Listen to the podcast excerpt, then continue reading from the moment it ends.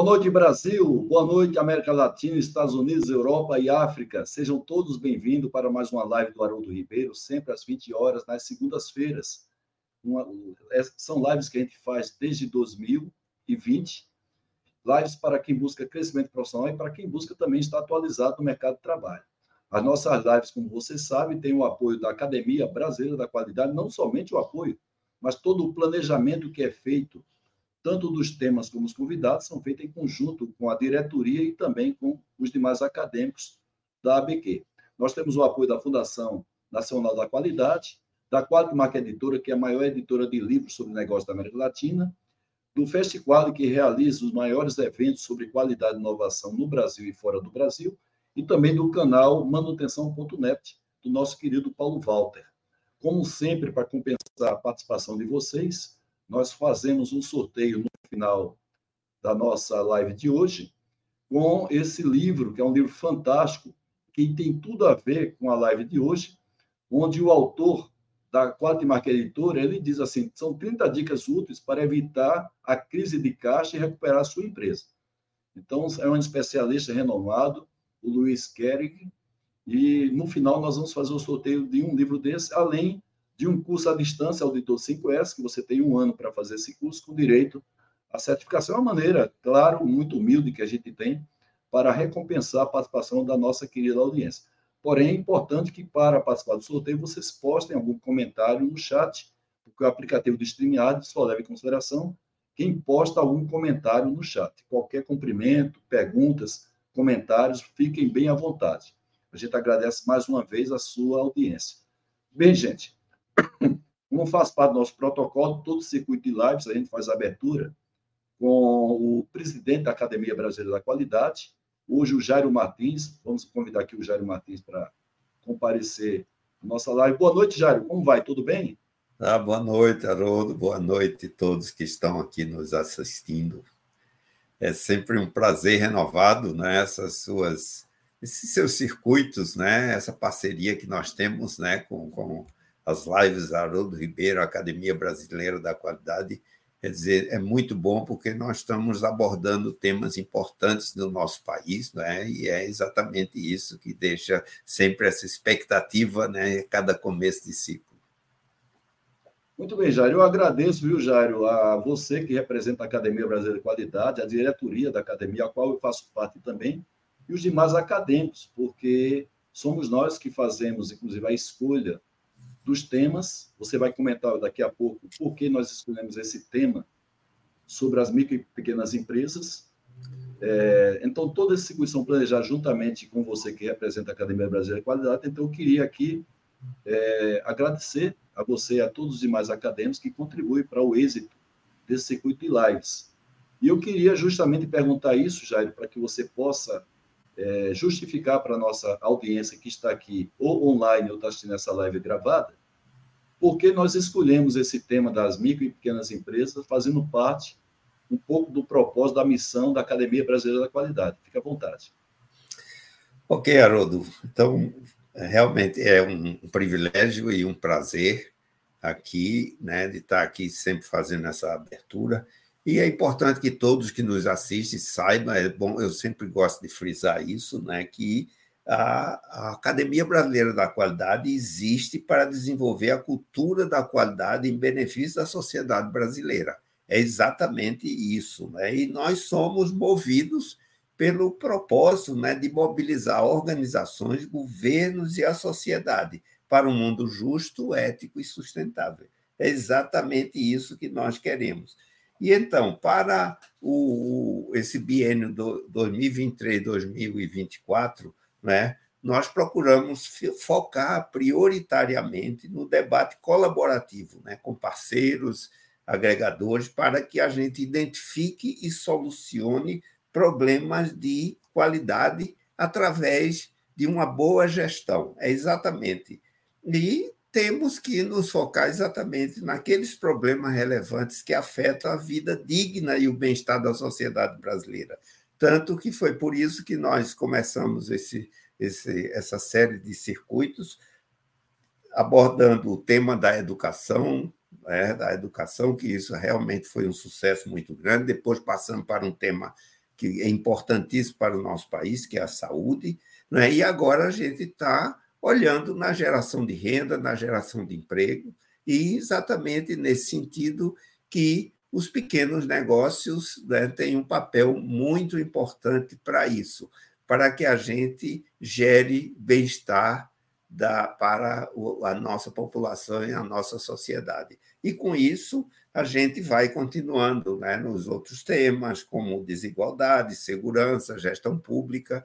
Quer dizer, o que nós queremos é uma academia né, que realmente saia da retórica e vá para a execução. É exatamente esse o grande ponto né, dessas suas lives que nós participamos né, nessa parceria exitosa que já mostrou a que veio. Né? Então, é exatamente isso. Então, eu espero que todos aproveitem, porque nós temos um convidado excelente, né, que nós, depois de algum tempo, reencontramos aqui. E aí eu deixo, Haroldo, para você fazer as apresentações, mas o Enio Pinto realmente é um companheiro desenvolvendo muitas coisas juntas. Quando eu estava lá na, na na Fundação Nacional da Qualidade, no Sebrae Nacional. Realmente foi um trabalho excelente, sempre focado nas pequenas empresas. Enio, boa noite para você, viu, Enio? E aproveitando as palavras do Jairo aí, você que conhece o Jairo já de outros projetos, ao seu pronto sim, quando nós convidamos você para abrir esse circuito de lives, ninguém melhor do que você, que tem todo um contato corpo a corpo com micro e pequenos empresários de todo, todo o nosso país, sua experiência é de mais de 30 anos nessa área. É uma pessoa altamente respeitada. Eu, particularmente, antes de conhecer você virtualmente, nós não, não nos conhecemos presencialmente, já conhecia vocês de artigo, de participação suas, na própria mídia, programas como na Maria Braga, Fátima Bernardes e outros eventos que você tem participado. Então, agradecer muito a sua, a sua presença aqui, dando sim para esse convite que nós fizemos, em nome também da Academia Brasileira da Qualidade. Seja bem-vindo, Enio. Boa noite. Haroldo, Jairo, nossa audiência, boa noite. Uma satisfação muito grande estar aqui, podendo contribuir e debatendo esse assunto que entendo ser muito, muito rico e de grande interesse para o desenvolvimento da sociedade como um todo. É, os pequenos negócios representam aí 30% do PIB desse país, Opa. mais de 98% de todos os CNPJs formais no Brasil. Então não tem como a gente não não dedicar tempo a discutir esse assunto de grande relevância. E bacana saber que a gente está abrindo o circuito uh, com o tema ligado a empreendedorismo, a pequenos negócios, a um ambiente empreendedor. Fico muito feliz. E muito feliz por reencontrar o Jairo, uma, uma, uma longa jornada com a parceria na Fundação Nacional da Qualidade e o SEBRAE. Momentos de, de muito êxito ligado à temática da qualidade, foram, foram muitos anos Fico muito feliz de reencontrá-lo, Jairo, na condição de presidente da, da, da Academia Brasileira de, de Qualidade. Feliz demais em contribuir. E aqui de prontidão, para ver como é que a gente contribui nesse debate. Tá bom, então, Jairo, o Enio já começou dando um número importante, motivo pelo qual nós selecionamos esse tema como sendo uma das prioridades da Academia Brasileira de Qualidade, porque, sem sombra de dúvida, um negócio, um grupo de negócios que gera 30% do nosso PIB, e, além do mais, gera muito emprego, né? porque micro e pequenas empresas é, diminui as questões, inclusive, sociais que nós temos no país, porque gera renda e gera emprego também. Então, Jair, eu queria convidar você para, é, no final, você retornar fazendo aí um balanço daquilo que foi comentado aí pelo Enio Pinto, da nossa querida audiência, que seguramente, ao longo da live, vai fazer perguntas aí ao Enio sobre a questão das micro e pequenas empresas, e esse tema que eu coloquei junto com o Enio, de como fazer com que essa, essas micro e pequenas empresas sejam bem gerenciadas e não somente elas se mantenham, mas também prosperem o seu negócio. Já tem, inclusive, uma pergunta aqui do nosso colega da BQ, o Pazer Dagnino, perguntando justamente isso, né? Mas daqui a pouco a gente canaliza para você, Enio, a pergunta do Dagnino para saber por que tantas micro e pequenas empresas não conseguem se manter no negócio. Jário, eu queria mais uma vez agradecer a sua participação aqui na abertura e convidá-lo para você acompanhar a live aí do Enio Pinto e no final voltar para fazer aí uma síntese, um balanço. Ok, estarei de volta e explorem o Enio, que ele tem muita Opa. coisa para ensinar. Vamos lá. Valeu, Jair. Até, até daqui a pouco. Enio, então, mais uma vez, parabéns pelo seu belíssimo trabalho junto ao SEBRAE Nacional, né, com as várias dicas que você vem dando, os artigos que você costuma publicar, participação em eventos importantes aqui no nosso país. E eu, particularmente, me sinto muito honrado em contar com a sua participação na abertura desse circuito. Eu queria já, é, passando a palavra para você, para que você, por favor, coloque aí para a nossa querida audiência o que é que a gente pode caracterizar legalmente, prefeito da nossa legislação aqui no Brasil, o que é uma MEI, o que é uma micro e o que é uma pequena empresa no nosso país. Perfeito, Haroldo. É interessante a gente já delimitar um pouco o escopo do que conhecemos como pequenos negócios no Brasil. E, de fato, são essas três pessoas jurídicas que existem uh, e que caracterizam pequenos empreendimentos.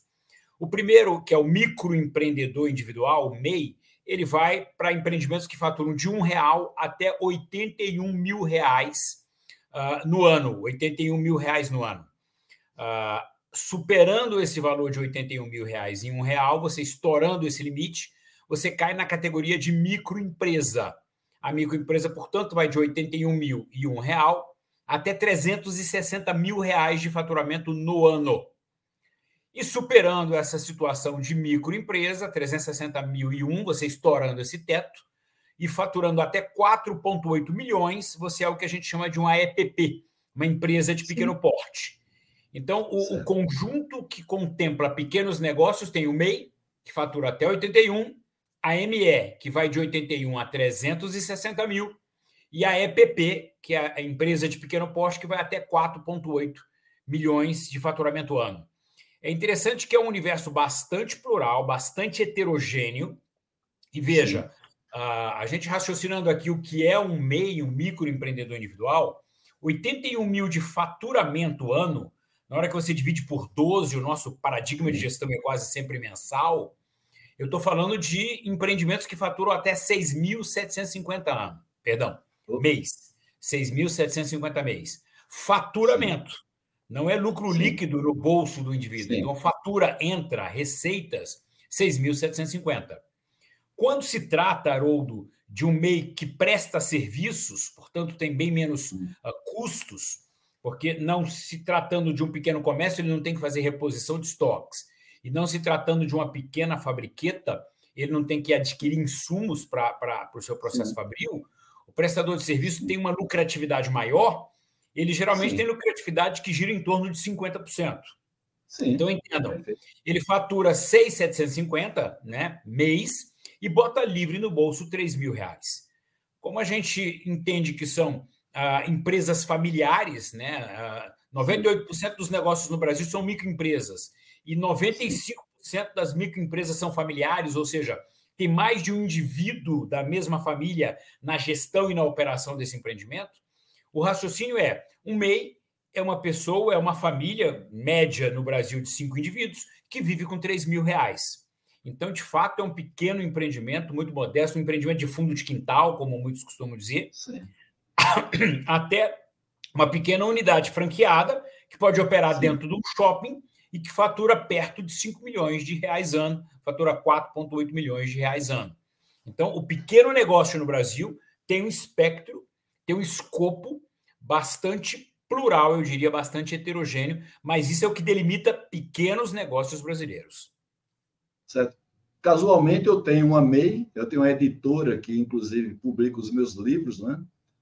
E também vende os cursos é, digitais e tudo, e tenho a própria EPP, que é a minha consultoria, né? Consultoria tanto presencial quanto à distância. Então, eu sou ambos, eu sou uma MEI e também sou um microempresário, um EPP, aliás, um EPP, né, como você chamou aí, empresa de pequeno porte. Isso. Agora, Enio, você que está tanto tempo nesse mercado, inclusive é especialista em empreendedorismo, e quando a gente fala em empreendedorismo, na maioria das vezes, é o pequeno empreendedor mesmo, de maneira geral, como é que, como é, que é a, a competência de gestão é, de maneira geral, das micro e pequenas empresas aqui no Brasil, fazendo, evidentemente, um resumo, porque isso daí daria, daria motivo para a gente fazer até um, um, uma pós-graduação, se for para responder essa pergunta de maneira mais detalhada. O que, que acontece, Haroldo? Quase todo mundo que vai empreender no Brasil, e veja, o Brasil é o que eu chamo de um país de alma empreendedora, Né? A gente monitora a atividade empresarial no Brasil já há muitos anos pelo Sebrae e tem uma possibilidade de comparabilidade com outros 60 países uh, através de uma metodologia chamada GEM, que é a Global Entrepreneurship Monitor, que é o monitoramento do empreendedorismo no mundo. Uh, mostra que quase sempre o brasileiro ele empreende derivando uma ocupação pregressa que ele tinha ou ampliando um hobby e monetizando esse hobby. Né? O, a gente diz que o brasileiro é um país de alma empreendedora porque o brasileiro ele prefere escolher a ser escolhido, ele prefere o livre-arbítrio, ou seja, Sim. ingressar na sociedade produtiva escolhendo a atividade que ele vai atuar. Né? Quando você, Haroldo, uh, vai procurar um emprego, quando você ingressa na sociedade como um colaborador, você é Sim. é escolhido. Você distribui currículo e espera que alguém te chame é, quase sempre não é exatamente aquela empresa que você desejava que te chama, nem sempre para a atividade que você mais ambicionava. Ah, quando você empreende, não. Você fala, não, olha, vou atuar montando um pequeno restaurante porque eu gosto muito de cozinhar, ou vou atuar montando uma oficina mecânica porque eu adoro lidar com carros, ou eu vou montar uma pequena academia porque eu gosto muito de me exercitar e tal. O ingresso na sociedade como empreendedor é uma escolha é um livre-arbítrio, e quase sempre ou derivação de uma ocupação que eu tinha ou de um hobby. Né? As pessoas buscam muito aliar a satisfação, a plenitude, a realização pessoal aos empreendimentos. Isso é muito interessante, é muito saudável. Por outro lado, Haroldo, a grande maioria dos empreendimentos brasileiros tem muito amadorismo no seu processo de gestão. Eles Sim. até, de alguma forma, dominam minimamente a operação do empreendimento, o ordinário, o dia a dia, porque derivaram uma ocupação ou um hobby. Então, ele, assim, vamos pegar aí o exemplo do restaurante. Ele, como gostava muito de cozinhar, monta um pequeno restaurante, um pequeno bar, uma pequena lanchonete. Ele domina a cozinha, mas não domina praticamente nada em termos de técnicas de gestão. Tá? E o sucesso empresarial hoje, ele é atribuído ao que a gente chama de um tripé, quando se fala das competências necessárias que precisam estar instaladas no empreendedor para que ele venha alavancar, performar bem esse empreendimento. É, a gente fala, olha, é fundamental que ele de fato domine os aspectos operacionais desse empreendimento. Então, estou lá no meu, no meu, restaurante, eu tenho que dominar a cozinha, eu tenho que dominar Isso. minimamente o atendimento ao cliente ali e tal, mas eu tenho que dominar também técnicas de administração, de gestão, eu tenho que Sim. minimamente dominar todos os fluxos de recursos, o fluxo de, de clientes, o fluxo de funcionário, de insumos, a parte de gestão desse empreendimento. E tenho também que me lapidar, me desenvolver no aspecto atitudinal, comportamental. Né? Então, um bom gestor hoje de um pequeno empreendimento, ele domina o dia a dia daquele negócio. Então, estou no restaurante, eu domino bem a cozinha, eu tenho técnicas de gestão, de administração, sou um bom gerente, um bom gestor. Eu sei fazer formação de preço, eu sei uh, selecionar, recrutar times, motivar equipes, eu sei controlar estoques, eu sei lidar com fornecedores, entre outras atribuições do dia a dia do empreendedor. E eu também tenho um conjunto de características pessoais, né, atitudinais, Sim. software skills, que me permitem ser bem sucedido. Eu sou uma pessoa que estabelece metas, que planeja, ah, uma pessoa engajada, focada em qualidade, comprometida. Ou seja, tendo um pouco desses três elementos operação, gestão e atitude eu tenho uma gestão mais profissional, tenho competência para tocar o um negócio. Entretanto, o que a gente vê é que, como as pessoas derivam um hobby, elas dominam um desses três vetores, que é o mais operacional. Deixam Sim desejar no aspecto de gestão e no aspecto de atitude empreendedora. Isso aí é uma fragilidade muito grande. Então, infelizmente, Haroldo, o que a gente tem ainda é muito amadorismo. A gente tem um Sim. aspecto quantitativo muito relevante. Né? O Brasil está entre os top five países mais empreendedores do mundo, né? Ah, mas, por outro lado, a gente tem um potencial de crescimento, vamos falar assim, muito grande no aspecto qualitativo. Né? Quando Sim. eu falo quantidade, percentual de adultos 18 a 64 anos empreendendo no Brasil, eu estou falando de quase 50 milhões de indivíduos que é estão empreendendo ou em vias de empreender. Eu estou falando de uma Coreia do Sul toda dentro Isso. do Brasil, Espanha toda dentro do Brasil, uma Argentina em termos de população, empreendendo dentro desse país de dimensões continentais. Mas quando eu é. faço uma avaliação qualitativa desses negócios, aí eu saio das cinco primeiras posições e vou lá para o fim da fila. Fico lá Sim. no sexagésimo lugar.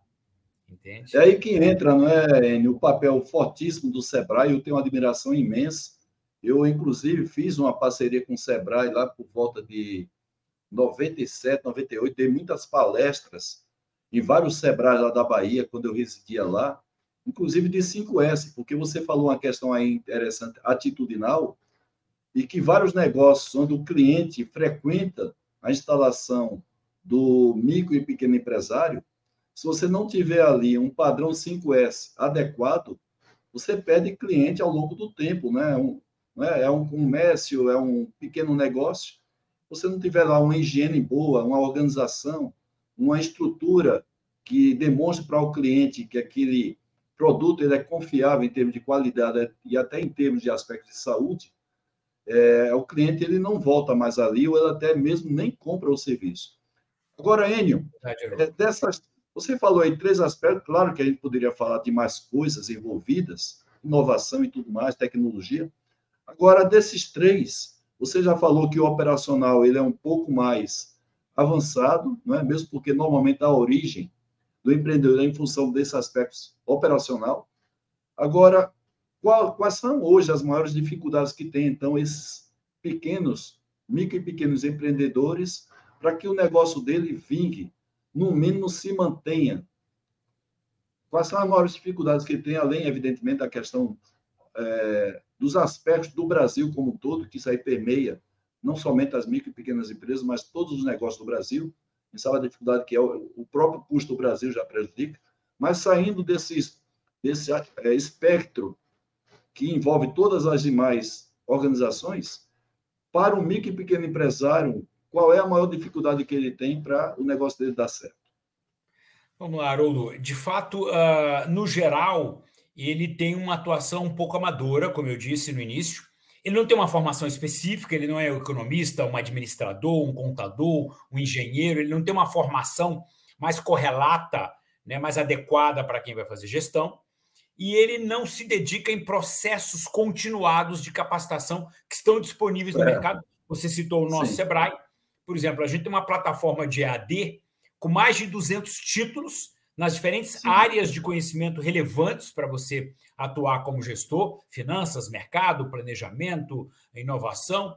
Ele, ele não se dedica de maneira continuada a se lapidar como gestor. Isso está tá dito. Uh, mas o, o, uma outra área que eu queria explorar, Haroldo, e você falou até do 5S, o que, que acontece? A gente vive hoje, Haroldo, o que a gente chama a era da experiência, né? Até, até dando um passo atrás, assim os negócios até então existiam para atender necessidades de seus clientes, né? Então, por exemplo, a gente ficando aí no exemplo do restaurante, a pessoa ia ao restaurante porque estava querendo se alimentar, essa era a necessidade. Só que quando a gente fala da era da experiência, e ela é um desdobramento, é uma causa em função da mudança de perfil do consumidor brasileiro, né?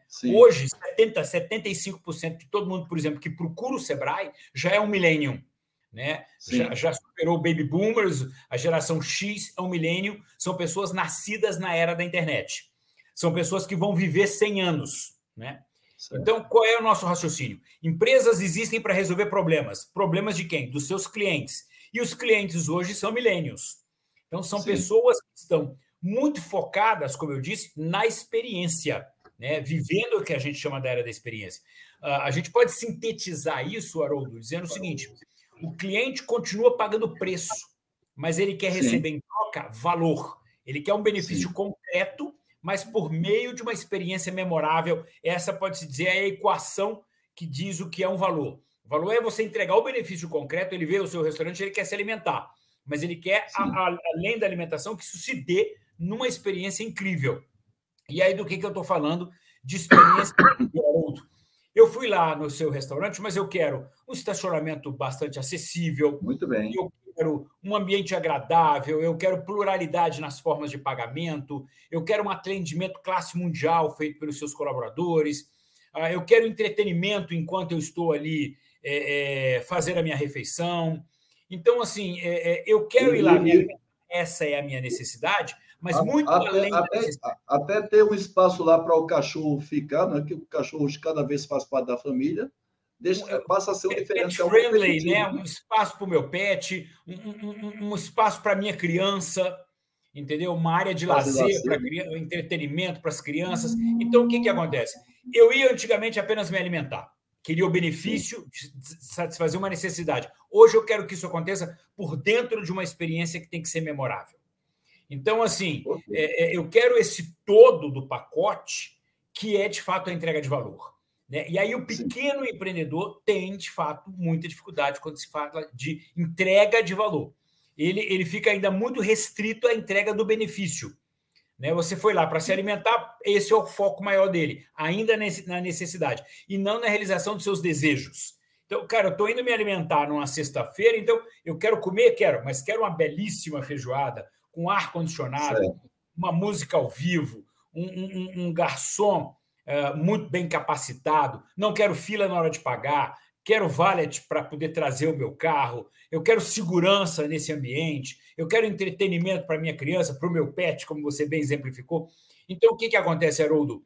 Hoje é um grande desafio para o pequeno negócio receber o preço, mas entregar o valor numa era de experiências cobrada por um cliente millennium.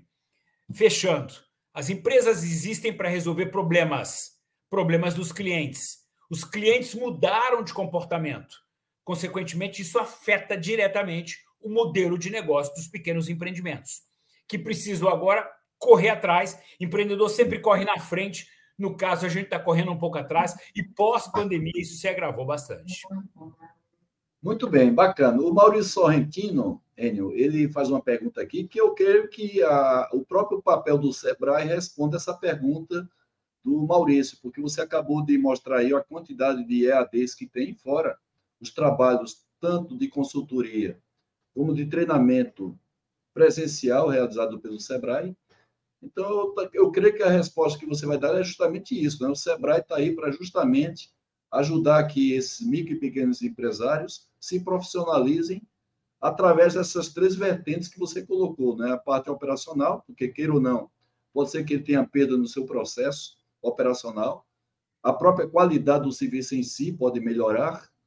Tem a questão que você falou também, que envolve, além disso, a questão da gestão do negócio em si, que envolve aspecto financeiro, e os soft skills, que são as habilidades, as atitudes deles. E para todas essas três vertentes, o, o Sebrae seguramente tem vários produtos à disposição, cada produto até de acordo com o tamanho e com as características do, do, do, do micro e pequeno empreendedor. Eu me antecipei para dar essa resposta, mas seria por aí o caminho, ou seja, o próprio papel do Sebrae seria esse? Perfeito. O que, que acontece? Uh, o Sebrae ele entrega conteúdo relevante para o gestor, para o gerente. Né? A gente tem toda a família Sistema S, onde você tem, por exemplo, o SENAI, que é o Serviço Nacional de Aprendizagem Industrial, o SENAC, Isso. Aprendizagem Comercial, o SENA, Aprendizagem Rural, o SENAT, aprendizagem para o transporte.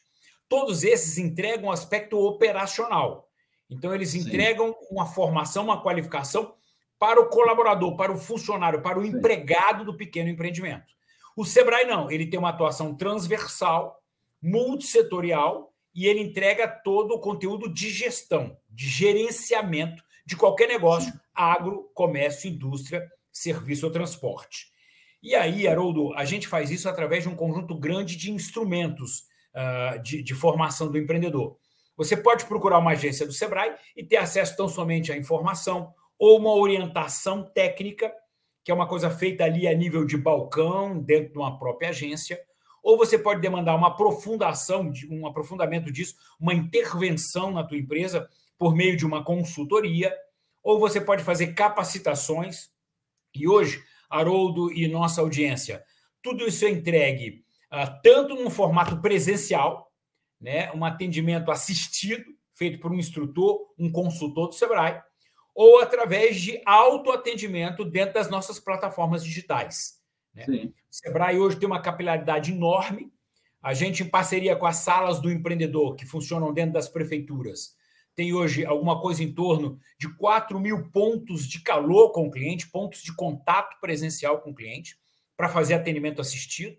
Ou você pode nos acessar nas nossas plataformas digitais, no portal do Sebrae, na plataforma de AD, de Educação à Distância do Sebrae, no nosso aplicativo, no nosso 0800, que é 24 por 7.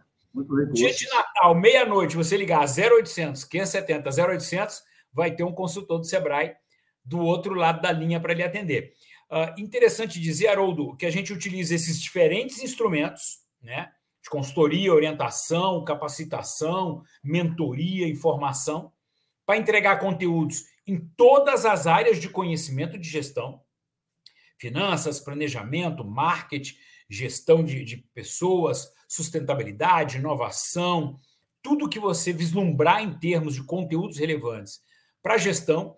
E eu tenho muito conteúdo já vinculado a um determinado segmento empresarial dentro de um setor. Então, assim, eu posso dizer, não, olha, eu quero capacitação presencial em finanças para uma padaria.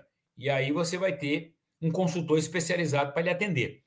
Quase sempre os produtos do Sebrae são gratuitos, né? Os produtos de acesso remoto, educação à distância, tudo gratuito, gratuito. Você pode agendar uma consultoria e fazer um trabalho como a gente está fazendo aqui de áudio e vídeo com um consultor nosso, uma hora gratuita. Quando você quer ter é, é, algumas capacitações presenciais, quase sempre a gente cobra um valor, mas um valor bastante subsidiado. Né? Um Sim. valor subsidia minimamente o ambiente que você vai acessar, o instrutor que está ali atuando com você, mas preços acessíveis, inclusive para os MEIs. Né? Então, preços bastante acessíveis mesmo para o nosso cliente. Né? Então, é um pouco desse trabalho que o Sebrae faz. O Sebrae tem hoje 8 mil colaboradores diretos, mas mais de 30 mil colaboradores quando a gente conta com colaboradores como você, Haroldo, que atua como consultor da nossa rede. Sim, perfeito. Para atender ah, em nome do Sebrae. Né? E, inclusive, todo o aspecto de inovação e tecnologia, consultorias de processo e tal, que não é muito a consultoria de gestão, a gente entrega através do Sebrae Tech e Sebrae a gente Tech. subsidiada, entende? Sim. E, sim, é uma atuação. Para você ter uma ideia, Haroldo e, e, e nossa audiência, no ano passado, em 2022, nós fizemos 22,4 milhões de atendimentos a 11 milhões de usuários distintos ao longo de um ano. Então, é, é, uma, é uma massa de atendimento, é uma escala de atendimento que até nos surpreende 22 milhões de atendimentos. A gente Sim, faz 50, perfeito. 60 mil atendimentos por hora no Sebrae, na nossa rede. Né? Então, enquanto a gente está conversando aqui, 60 mil empresas foram atendidas. É uma loucura. Né? Muito bem, a, Uda Guiebrecht eh, Oliveira, né, que faz parte do Sebrae Tech, esteve aqui conosco o ano passado, está participando aí da confecção desse circuito de lives. Vamos ver se a gente, inclusive, traz para cá o diretor técnico do Sebrae Nacional, que você bem conhece. Bruno Quick. É, o, o, Bruno Quick, a gente vai tentar trazer aqui para fechar o nosso circuito de lives. Agora, tem uma pergunta aqui do Ricardo Morilovski, muito interessante que é com relação à inovação. Né? A gente já tem essa dificuldade, inclusive, em médias e grandes empresas. E você imagina, quando, evidentemente, a gente não está falando aqui da, da, das, das empresas que têm aí os chamados inventores, né? startups da vida, mas uma, uma micro e pequena empresa típica, é, com essa questão da inovação. Também tem esse papel de vocês, o Sebrae, é, Enio, na questão de ajudar para que essas pessoas saiam um pouco ali do quadrado e passem também a inovar? Perfeito, Haroldo. É uma pergunta bastante relevante. Veja, o Sebrae não só atua já com empreendimentos inovadores, né, como startups, por exemplo, que você citou, com trabalhos de mentoria, acesso a crédito, aceleração de startups, como a gente tenta socializar, democratizar o acesso à inovação para negócios tradicionais. Né? Boa. A, a gente costuma dizer que o Uber é, que, é assim, de alguma maneira, uh, foi disruptivo e, e, e trouxe o que a gente chama de uberização da economia, ele quase que tornou obrigatório uma casquinha tecnológica mesmo para negócios tradicionais. Você vai levar sua roupa para lavar, você quer que isso se dê por meio de um aplicativo, você quer especificar ali que quer lavagem a seco, que tem que retirar aqui, que dia que recebe. Então, assim, até negócios tradicionais hoje tem que ter, de alguma forma, uh, algum ineditismo, algum diferencial, alguma inovação para diferenciá-lo de outros empreendimentos do mesmo segmento já estabelecidos. Então, o Sebrae hoje ele oferece, oferece de forma customizada consultoria para implantação uh, de processos de inovação nos pequenos negócios, uh, que são feitos através de uma rede de consultores de inovação, que é o projeto Sebrae Tech. E a gente também pode destacar um agente local de inovação, um ALI, né, que vai acompanhar a sua empresa durante um período para se assegurar de que processos inovadores foram implementados naquele seu negócio, que vai de alguma maneira trazer alguma diferenciação para você, para que você consiga com isso ter mais apelo, para ter mais acesso a mercado, para que você fique mais competitivo. Então, o Sebrae subsidia Bacana. a implantação de, de, de inovação com consultorias de revisão de processos, automatização, tudo que você vislumbrar em termos de, de consultorias ligadas à inovação, o Sebrae tem uma atuação nisso, e ainda destaca esse agente para acompanhar todo esse processo, para ficar ativando consultores de tecnologia por meio do Sebrae Tech para a implantação desses processos dentro do seu negócio. Né? Então, é uma área bastante atuante do Sebrae, a área que atua com processos de inovação. Muito bem. Enio, o Eduardo Baranha foi o nosso presidente da Academia Brasileira de Qualidade durante quatro anos, passou o bastão aí para o Jair Martins nesse ano passado. Como tornar os arranjos produtivos locais e os clusters uma realidade mais preparada para competir? Porque você sabe que quando se junta, né, é, você tem assim um conjunto de esforços, evidentemente os resultados são melhores, né? Então, é, você vê ainda que não tem essa cultura aqui no Brasil de se formar os clusters para que a gente tenha essa capacidade maior de competir enquanto micro e pequenas empresas? É, não. Na verdade, o Brasil ele tem sim a cultura do cluster, naturalmente não é como a gente uh, estudou lá na Itália, onde isso de alguma maneira se originou e se propagou com grande força, mas há sim a concentração de clusters empresariais no Brasil. A gente tem madeiras imóveis em Ubá, em Minas, a gente tem calçados pelo interior de Santa Catarina, entre outras uh, uh, conglomerações, aglomerados empresariais de um mesmo segmento, de um mesmo estabelecimento empresarial.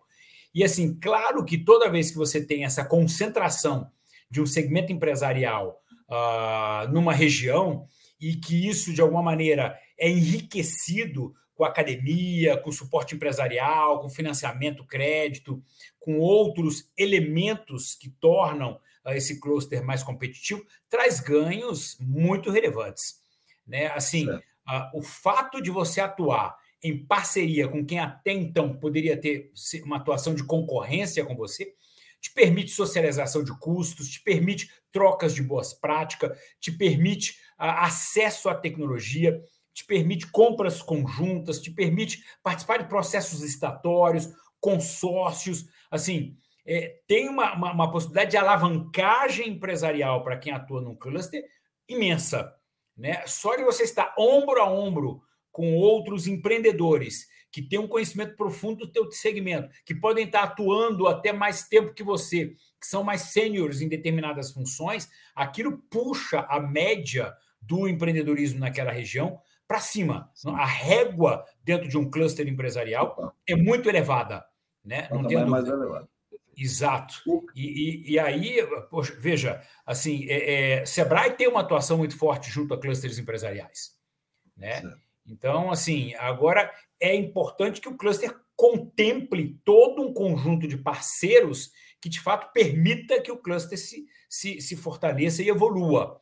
Né? E aí a gente está falando de parcerias governamentais para questões tributárias de alguma maneira que facilitem a atuação daquele cluster. A gente está falando de proximidade com a academia, para ter acesso a, a, a, a estudos vanguardistas, a, proximidade com aceleradoras, com incubadoras de empresa, com parcerias com INPI, formação de IGs, assim. Então, assim, é, é, é fundamental que você tenha ali um conjunto plural de atores que possam turbinar a atuação daquele cluster só tão somente a concentração de empreendedores de um mesmo segmento já traz algum avanço, sim, né?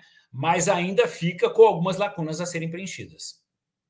Muito bem. O Cardoso ele faz uma pergunta interessante. Você fez especialização no empreendedorismo na Itália, na Alemanha, na França. Então a gente está falando aqui de países que fazem parte, no mínimo, aí do G10, né?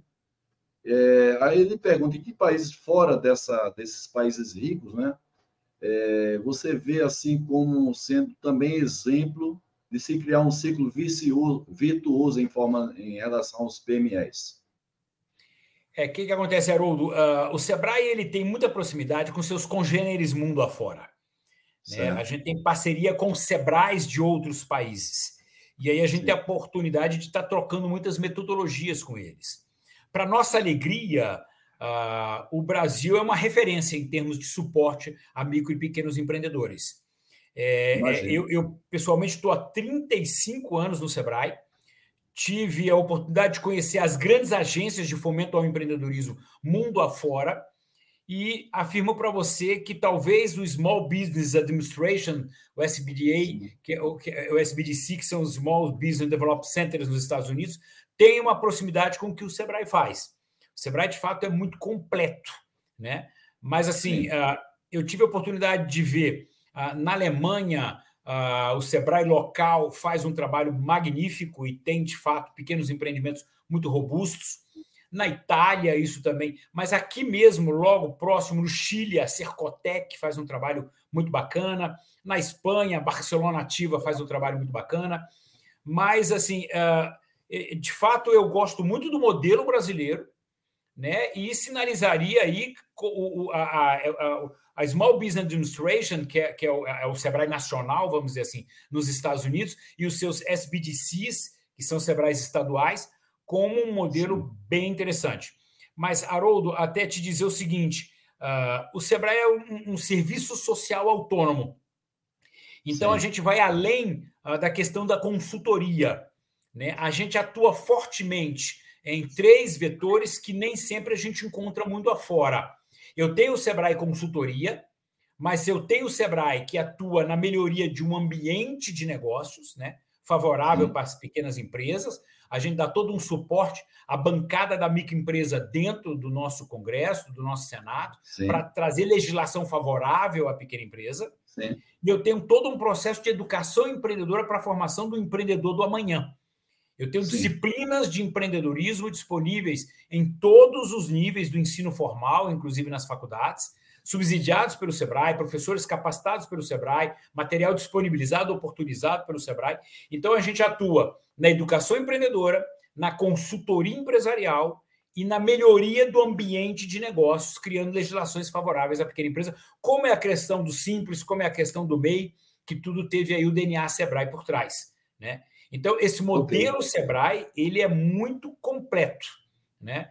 E ele atua também, Haroldo, como você disse aí, com o MEI, com o empreendedor de base de pirâmide, o pré-MEI.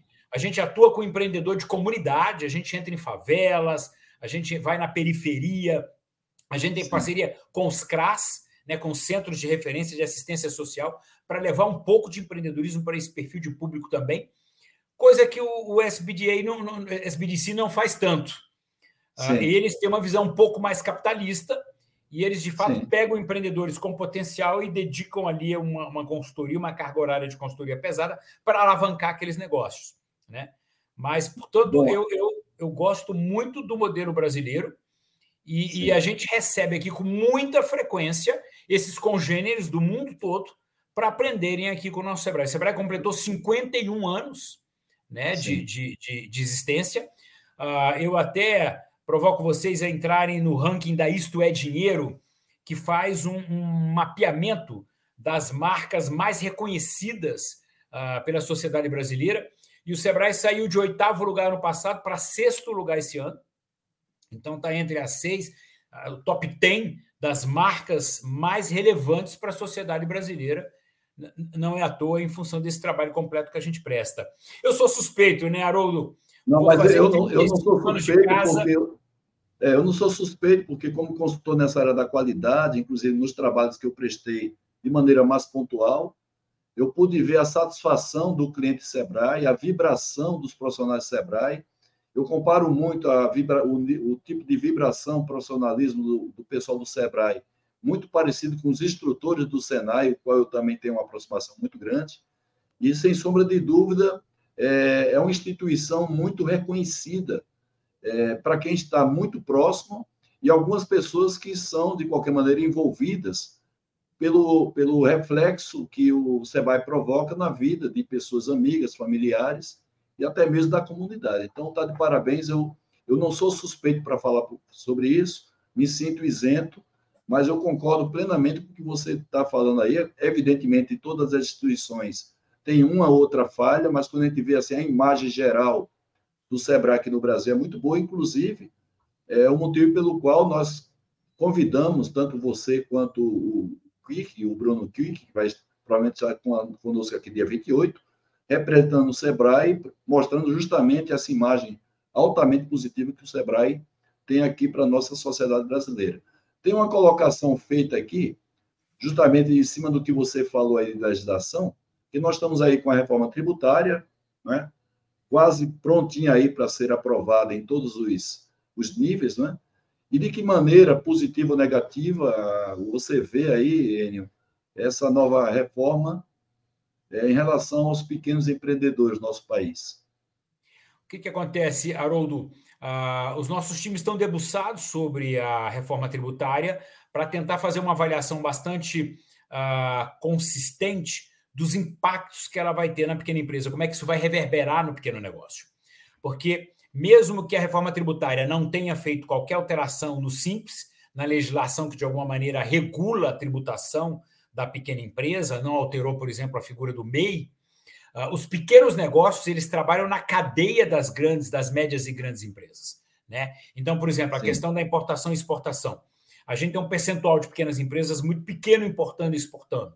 Mas quando você vai ver qual o percentual de pequenos negócios que estão na cadeia de valor de grandes corporações que importam e exportam, ou seja, uma importação e exportação indireta, aí você tem uma participação empresarial de pequeno porte muito relevante. Né?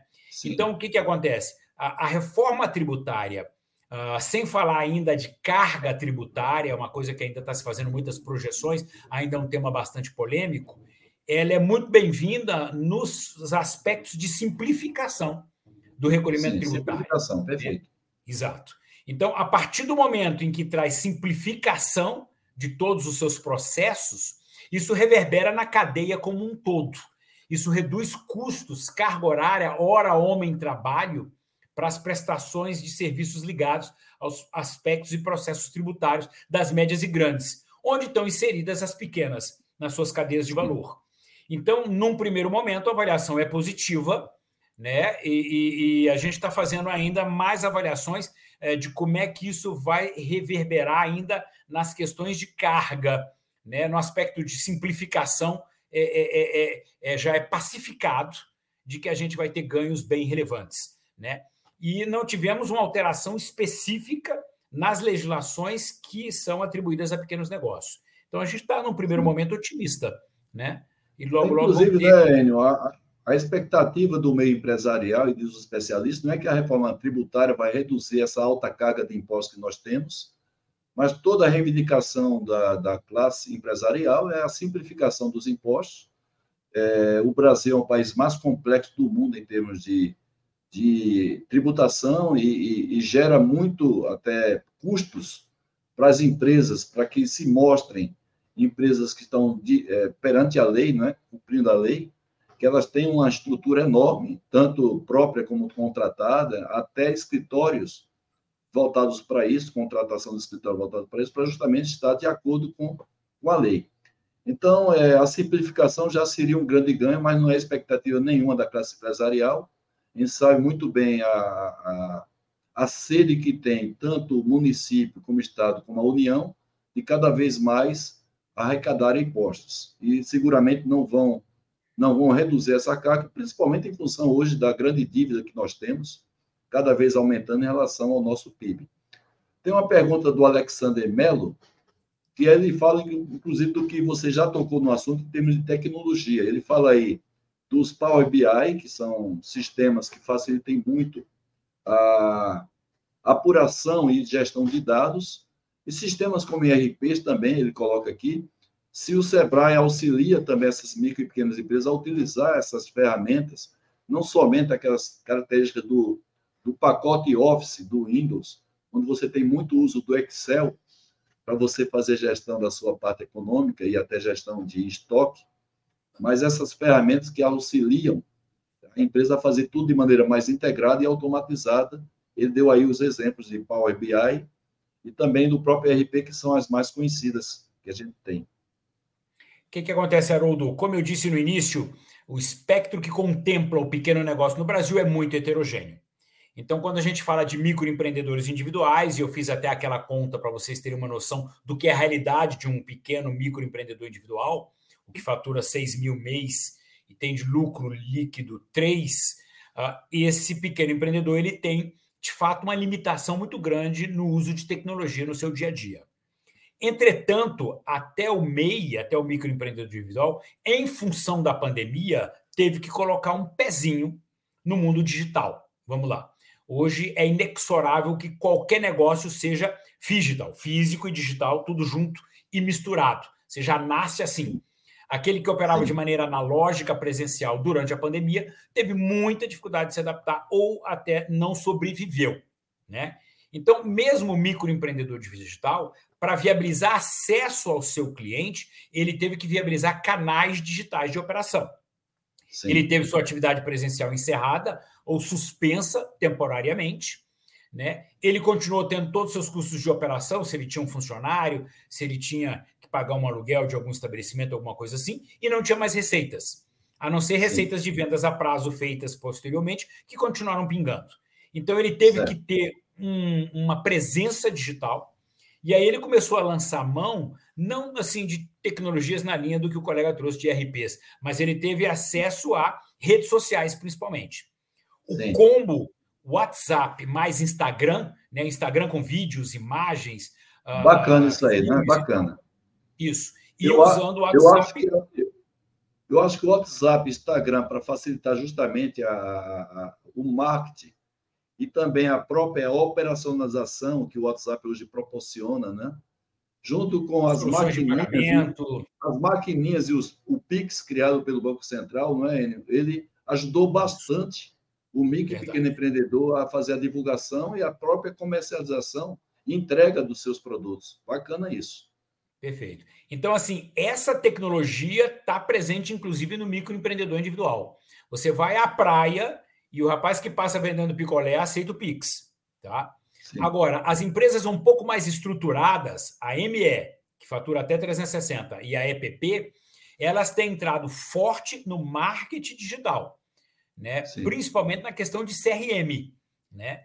Uh, hoje Opa. em dia, de, de, ativar o seu cliente, né? de, de alguma maneira entender o seu cliente, criar clusters de clientes, né? agrupamentos de clientes que tenham atributos muito próximos, definir aqui algumas personas do seu público Sim. e ativá-los através de mailings que eles têm, né? através Sim. de SMS, através de, de e-mail marketing, através de pushes em alguns aplicativos e até através de WhatsApps ativos, que vocês já Sim. devem estar recebendo uh, nas suas caixas.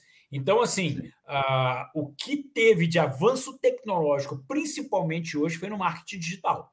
Né? Isso foi uh, assim, a olhos vistos.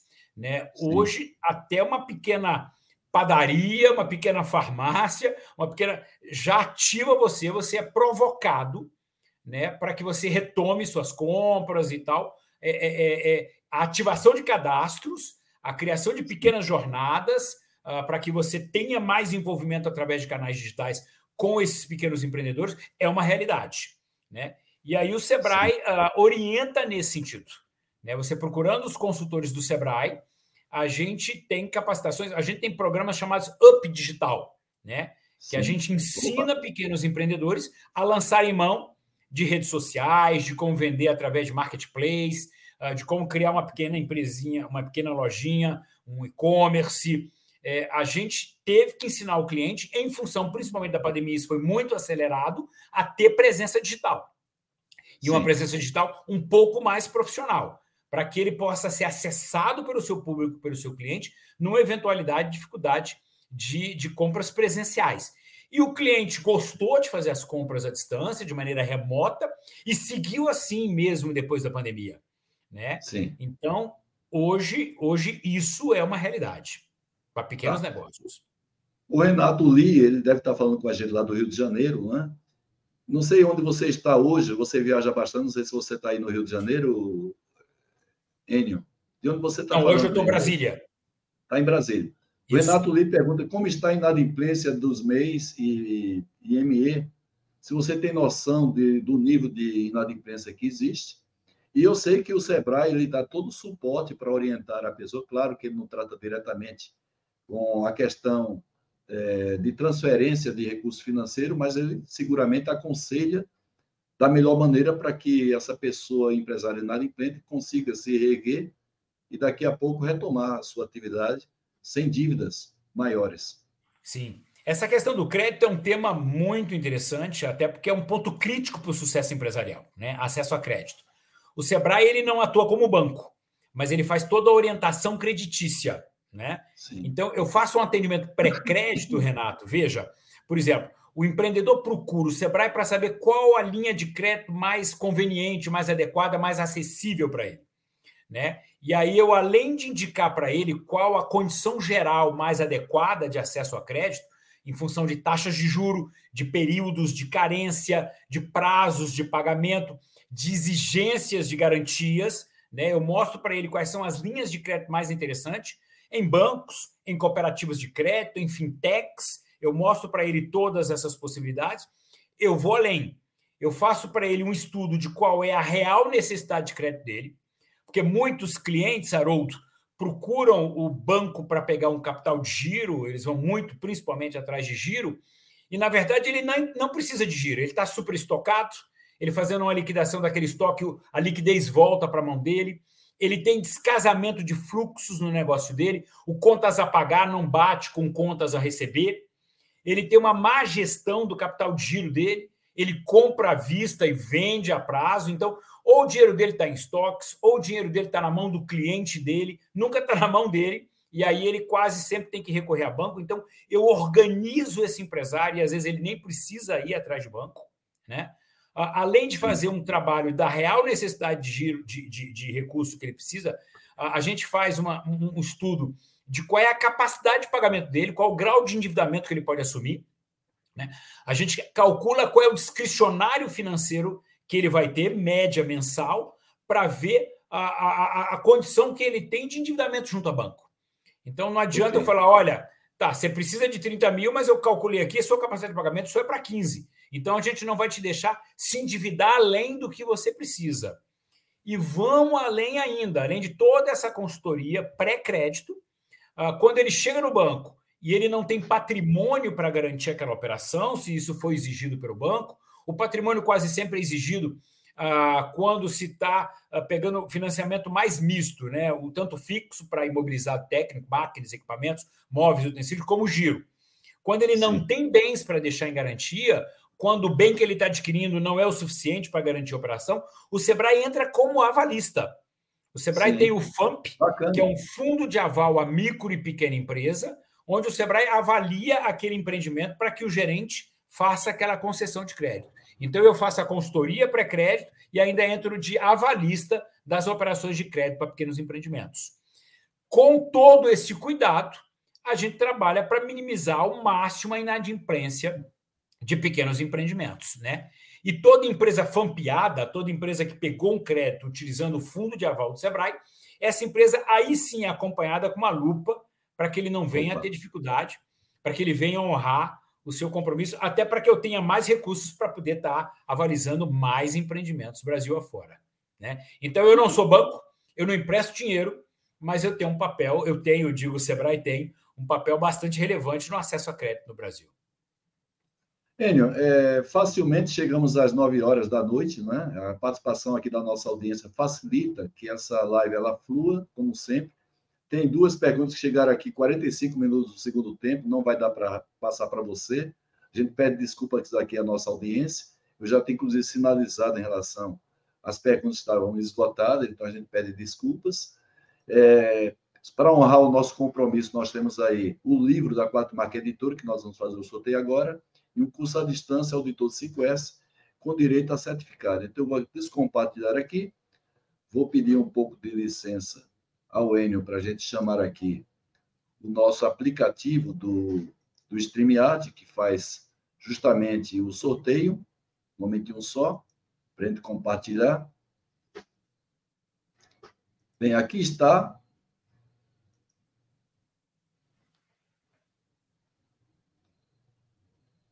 Que vou selecionar aqui o um momentinho só. Bem, boa sorte para todos vocês. Vamos sortear o livro da Quatro Marca Editora, maior editora de livros sobre negócios da América Latina, presente agora também na Europa. O Basílio Dagnino. Dagnino, parabéns então, você foi o sorteado de hoje. Nós já temos, inclusive, o seu endereço, porque você faz parte da Academia Brasileira da Qualidade. E vamos sortear aqui um curso à distância Auditores 5S, dentre os 30 cursos à distância que nós oferecemos ao mercado. Boa sorte para todos e todas. Alvani Antônio Tirelli. Então, Alvani, manda teu endereço para pdca.terra.com.br. Parabéns aí e obrigado por prestigiar a nossa live. Voltamos aqui com a participação do Enio Pinto. Enio, queria mais uma vez agradecer, antes de a gente chamar aqui o Jairo para fazer um balanço sobre a nossa live, mas eu queria agradecer mais uma vez você ter dado sim ao nosso convite parabenizar pela belíssima carreira que você tem no Sebrae, com toda a especialização que você tem em empreendedorismo, inclusive fora do Brasil, Itália, França, Alemanha. Todo o trabalho que você faz por todos os cantos do nosso país, o trabalho fantástico feito que é feito pelo Sebrae para ajudar os micro e pequenos empresários, gerando aí uma economia para o nosso país de 30% do PIB, milhões de postos de trabalho, em torno de 50 milhões, conforme você colocou. E eu queria passar, antes da gente chamar aqui o Jairo, para você fazer as suas considerações finais com relação a tudo que foi comentado aqui. Fica à vontade, Enio. Veja, é, é para aqueles empreendedores que de fato querem uh, prosperar, o que fica como uma dica é que a dinâmica de gestão empresarial é muito acelerada. Né? Então, é fundamental que o seu processo de capacitação também o seja. Né? A gente o tempo todo fala que o empreendedor não tem que correr atrás, sim correr na frente. Está sempre oferecendo inovação, ineditismo, uh, diferencial, vanguardismo. Né? E, então, é necessário que ele também tenha um processo continuado de capacitação. Não dá mais para você se capacitar minimamente e achar que um estoque de conhecimento vai ser suficiente para você tocar com sucesso o seu empreendimento. Então a gente coloca aí o Sebrae de portas abertas para que você sistematicamente receba conteúdo relevante do Sebrae através de consultorias, de cursos, de orientações técnicas, mentorias, para que você esteja sempre uh, correndo na frente né? E atendendo e surpreendendo, entregando além de necessidades, além de desejos, você entregando os sonhos dos seus clientes. Conte com a gente. Obrigado e sempre de prontidão, Haroldo, para seu chamado, chamado do Jairo.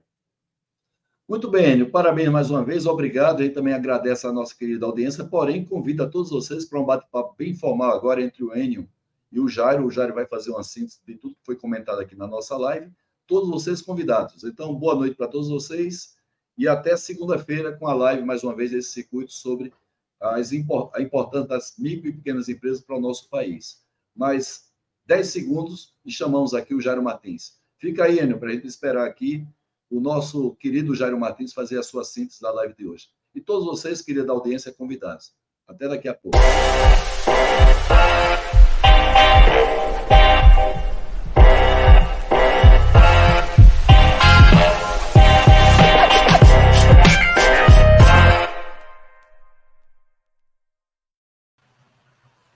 Olá, Jairo. Olá, já estamos aqui de volta. Então, é Enio, eu queria. Como é que foi Não, o nosso foi... papo aí com o Enio Pinto?